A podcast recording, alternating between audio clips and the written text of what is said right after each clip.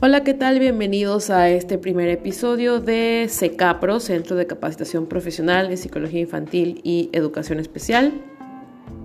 Te saluda la psicóloga Yajaira y el día de hoy vamos a hablar de algo que es muy importante, que a veces a nosotros como profesionales se nos suele olvidar mucho cuando nos llega eh, un niño en el área infantil, sobre todo si nosotros como psicólogos nos dedicamos al área infantil.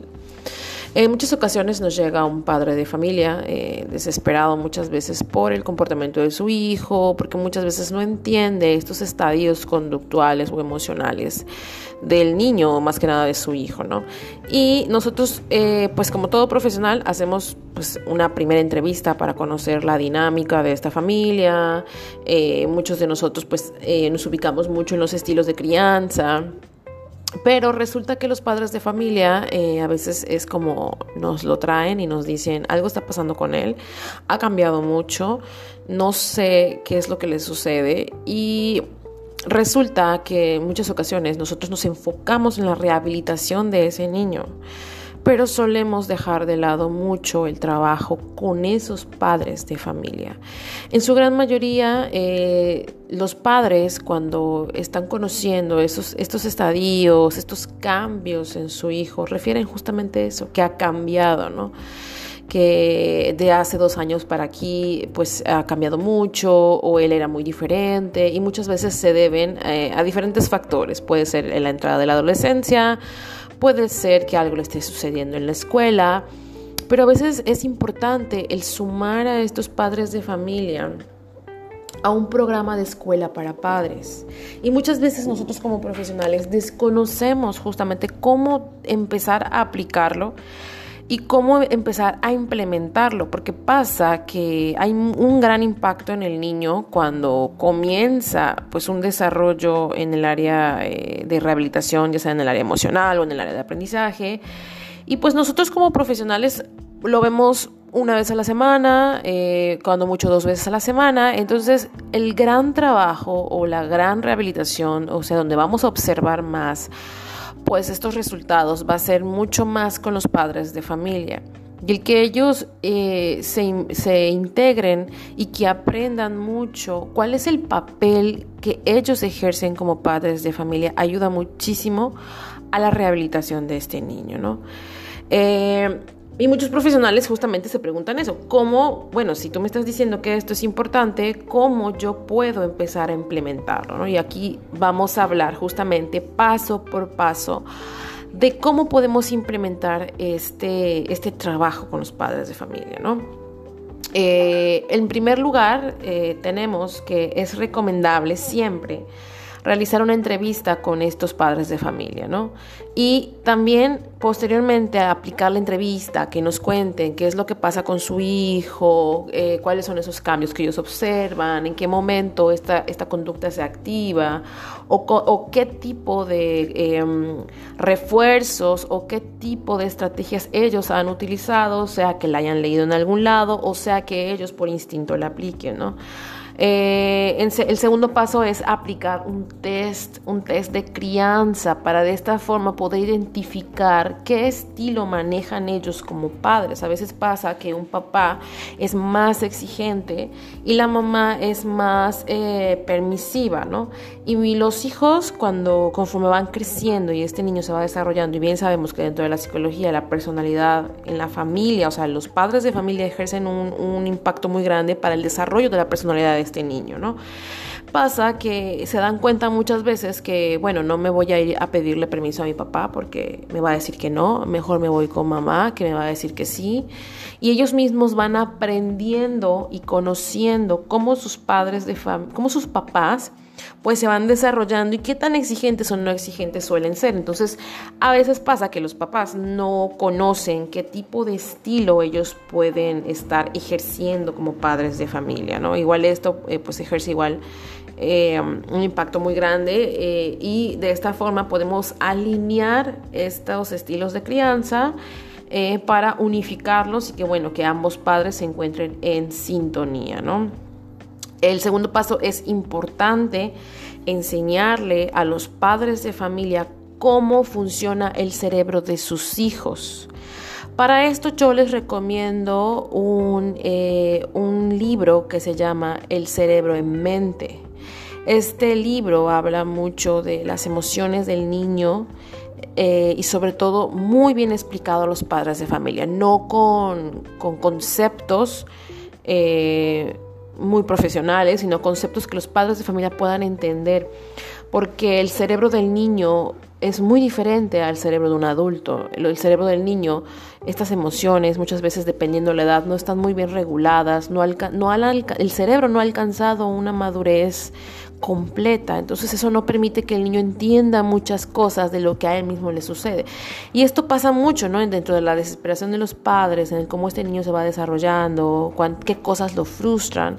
A veces los padres no entienden el por qué este niño funciona así. Y a veces como papás pensamos que repitiéndolo, repitiéndole las cosas, amenazándolo o muchas veces ya cuando el papá pues ya llega a su límite dándole alguna nalgada, considera que, pues bueno, eso es educar, ¿no? Y es que este tipo de estrategia se ha utilizado eh, con mucho tiempo anterior. Y el poder entender el cómo su hijo funciona a nivel emocional y cómo el cerebro también forma parte de esta respuesta emocional en el niño, entienden mucho más el por qué el niño se porta de esa forma. No es muchas veces porque él quiera, ¿no? Y es justamente algo importante que hay que mencionar, que los berrinches van a estar presentes hasta los cuatro años. Y a veces los padres de familia consideran que los berrinches pues son porque ya se ha mal bañado o porque muchas veces el niño lo quiere hacer.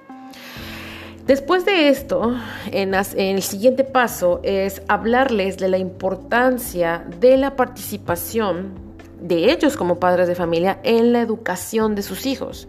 Y cuando hablamos de esto no nos referimos a que si los niños acuden o no a la escuela, ¿no? sino a la educación que nosotros entregamos como padres de familia en casa. Como bien dije al inicio, eh, la personalidad del niño se va a desarrollar en base a eh, cómo estos padres de familia vayan interaccionando entre ellos y también lo que ellos puedan demostrarle a sus hijos en cuanto a educación. La parte socioemocional, la parte de, su comportamiento, el cómo ellos igual se dirigen o no se dirigen. Eh, aquí les voy a contar un, una anécdota, ¿no? Entonces yo eh, en algún momento de mi vida laboré en un colegio y entonces eh, la maestra preescolar le, llamó la atención a una mamá, eh, bueno, no es que le haya llamado la atención, sino que le, le, hizo una observación más que nada de su hija, esta niña no hablaba, hablaba en el sentido del lenguaje, sí se expresaba, pero en el salón no hablaba, o sea, evitaba mucho el convivir con otros niños y pues bueno, los niños comentaban, es que no habla y no es que no hablaba, sino que la niña había decidido que el ambiente escolar no era eh, pues el que en el que ella se sentía cómoda y no hablaba, ¿no? Entonces los eh, cuando la mamá comenzó a, decir no pues es que en la casa sí habla, pero pues bueno voy a buscar ayuda. Cuando se le comenzó a preguntar a la mamá si ella pues eh, acudía a casa de algunas amiguitas, pues la mamá decía que no, que ella siempre había sido una, persona muy reservada. Y justamente la respuesta de esta niña al comportarse de esa forma dentro del colegio o dentro del salón era porque era lo que había observado en su mamá, ¿no? Muchas de las cosas que los niños realizan es porque lo aprenden de sus padres de familia, ¿no? Y también a demostrarle a los padres de familia que ellos son los principales actores en esto eh, de la educación. Posteriormente, una vez que ya hayamos armado eh, este segundo taller, este segundo encuentro con los padres de familia, que mi recomendación es que ustedes lo armen en un lapso de 45 minutos, media hora, depende mucho de la participación de los padres y las dudas que ellos vayan pues eh, teniendo en el transcurso de, este, de esta pequeña capacitación, ¿no? porque más que nada es una capacitación para padres de familia. Ya posteriormente es momento de comenzar a hablar de la disciplina positiva o la crianza respetuosa. Fíjense que estos, estos temas son muy importantes porque les explican, además de la parte emocional que hablamos en el primer paso, explica mucho lo que es la disciplina positiva o la crianza respetuosa. En esta parte es importante explicarles lo que es el castigo y la tarea eh, y algunas tareas también aplicar, aplicarles tareas a los padres de familia, ¿no? Hay también un, un PDF o más que nada es un libro que se llama La rabieta en los niños y allí te explica eh, cómo se desarrollan estas rabietas y muchas veces qué es lo que significa, ¿no? Esas rabietas en los niños muchas veces es una respuesta emocional, más que es una combinación entre la parte conductual y la parte emocional, pero también es una respuesta más que nada emocional, ¿no? Esta crianza respetuosa, la podemos, este tema lo podemos manejar en unas tres sesiones tres sesiones donde hablemos de qué significa la crianza respetuosa, qué es la disciplina positiva, cómo nosotros eh, como padres de familia actuar con firmeza, pero al mismo tiempo con amabilidad y poco a poco ir eliminando mucho esta parte de, las nalgadas o de los golpes, ¿no? Hasta notar que estos padres de familia hayan comprendido completamente de qué se trata, ¿no? Y pues en esta parte eh, te recomiendo un libro también que se llama eh, Descubriendo la crianza positiva, ¿no? Eh, de Jan Nelson. Y ya posteriormente de que hayamos aplicado estos tres pasos de la disciplina positiva o estas tres sesiones de lo que es la disciplina positiva o la crianza consciente, es momento de hablar de las emociones de nuestros niños, pero en clasificándolas, ¿no? conociéndolas y que como padres nosotros somos los que regulamos y orientamos al niño para tratar de entender y validar sus emociones, ¿no? Aquí si tú deseas también como profesional eh, y em, ir introduciendo al padre de familia en un aspecto eh, que ellos puedan entender mucho más. Se encuentra también un libro que se llama El desarrollo emocional en niños explicado a padres, que hay incluso actividades para los padres de familia de conciencia, ¿no? que, que muchas veces este tipo de actividades, este tipo de dinámicas abre una brecha muy grande en los padres de familia en participar en lo que sienten, eh, a veces expresan, lloran, muchas cosas que en casa se viven, porque la realidad es que no hay que romantizar la paternidad ni la maternidad, sobre todo la, parte de la maternidad, ¿no? Que, por, que en México suele mucho, mucho la mamá quedarse en casa y ella cargar con toda esta parte de la educación, ¿no? Entonces, no es fácil ejercer un papel de, como como este, el ser padre o el madre, nadie, dicho, nadie dijo que es fácil. No se nace aprendiendo, no hay un manual pero eh, sí es importante pues hacer mucho más em, ruido en que los padres de familia vayan informándose mucho del desarrollo de sus hijos, ¿no? No nada más en la crianza consciente o la disciplina positiva, sino también en el desarrollo como tal, los hitos del desarrollo, el neurodesarrollo, porque eh, justamente los padres de familia son los que pueden llegar a detectar, a canalizar justamente a sus hijos si llegan a notar alguna problemática en el desarrollo de sus hijos. Recordemos que como profesionales en el área psicológica infantil tenemos que saber que el desarrollo del niño es ascendente. Nunca el niño va a adquirir habilidades para perderlas. Estos niños las adquieren y conforme el tiempo va pasando, estas habilidades van mejorando. Aquel niño que adquiera habilidades y las vaya perdiendo es un foco rojo dentro del neurodesarrollo de un niño. Y por último, ya para finalizar, una vez que estos padres hayan comprendido pues la crianza consciente, el verdadero rol como padres, eh, aprender a conocer a sus hijos en el área eh, emocional y que hayan comprendido también algunas cosas que es debido modificar si es este si ellos así lo encuentran necesario. Eh, tenemos que empezar a comprender, o más que nada ellos empezaron a comprender mucho más las emociones y conducta de sus propios hijos y al mismo tiempo la de ellos en casa, ¿no? Y también ya si tú como profesional en este episodio, ya para finalizar, puedes aplicar esta otra lectura que se llama Crianza sin castigos donde eh, habla mucho de lo que es la crianza consciente y lo que, a lo que le llamamos castigos, ¿no? ¿Cuál es la, la este, a qué, a qué le llamamos castigos? cuál es el significado de un castigo para un niño, cómo ellos observan esta parte. ¿no? Recordemos que los niños no observan el mundo como nosotros lo observamos. Nosotros ya de adultos tenemos la capacidad para regular muchas de nuestras emociones. E incluso cuando somos eh, mayores nos dicen que no debemos reprimirnos nada, que debemos sacarlo de alguna forma, yendo a hacer ejercicio, hablando, llorando. Y muchas veces nosotros como adultos ejercemos en los niños eso. Eh, no llores, no grites, no patalees no te expreses, aquí no. Y hay mucho control por parte de nosotros como padres de familia hacia ellos, a, tener como estos lugares, ¿no? Aquí en el súper no te pongas a llorar, espera a que lleguemos a casa para llorar este, o por hacer un berrinche, ¿no?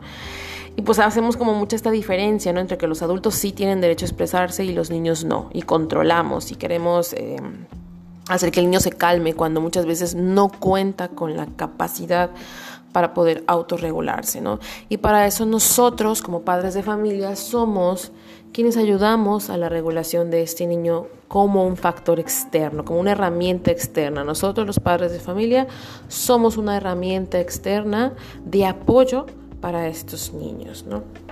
Y bueno, eh, al final, por supuesto, ya hablamos de los padres de familia, pero no se nos puede olvidar nosotros como profesionales, ¿no? Entonces, eh, un material que nos pueda acompañar a nosotros como entrenadores de estos padres de familia y sobre todo como profesionales, hay que introducirnos a las, a las, definiciones de la disciplina positiva y la crianza respetuosa y al mismo tiempo al desarrollo emocional infantil.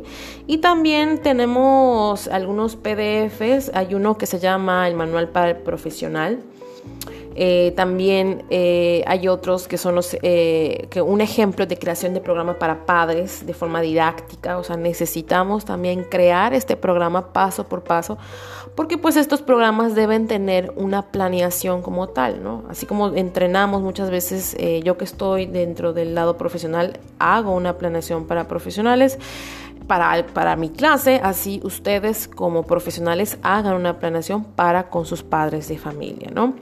Y por supuesto, no te olvides de que cuando hagas el cierre de esta capacitación a padres de familia, que pueden llevarse entre 10 y 12 sesiones, entregarles a los padres de familia una constancia participativa con sus nombres. Si bien esta constancia no tendrá eh, un valor curricular, sí tendrá un valor muy significativo para los padres de familia porque en ese momento ellos estarán graduando de esta capacitación y que justamente es importante porque se llevan información muy valiosa, ¿no? Y muchas veces los padres de familia eh, agradecen mucho ese gesto, ¿no? Y bueno, eh, por mi parte sería todo por hoy.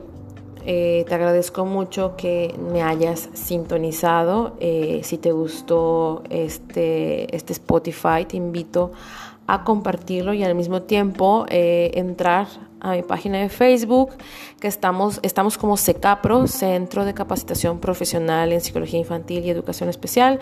Eh, nosotros, además de tener un centro terapéutico, también capacitamos a profesionales. Eh, tenemos eh, cursos, diplomados, tal vez te pueda interesar alguno. entra a la página, dale like y observa todas las promociones que tenemos para profesionales. ¿no? Muchísimas gracias. Excelente día.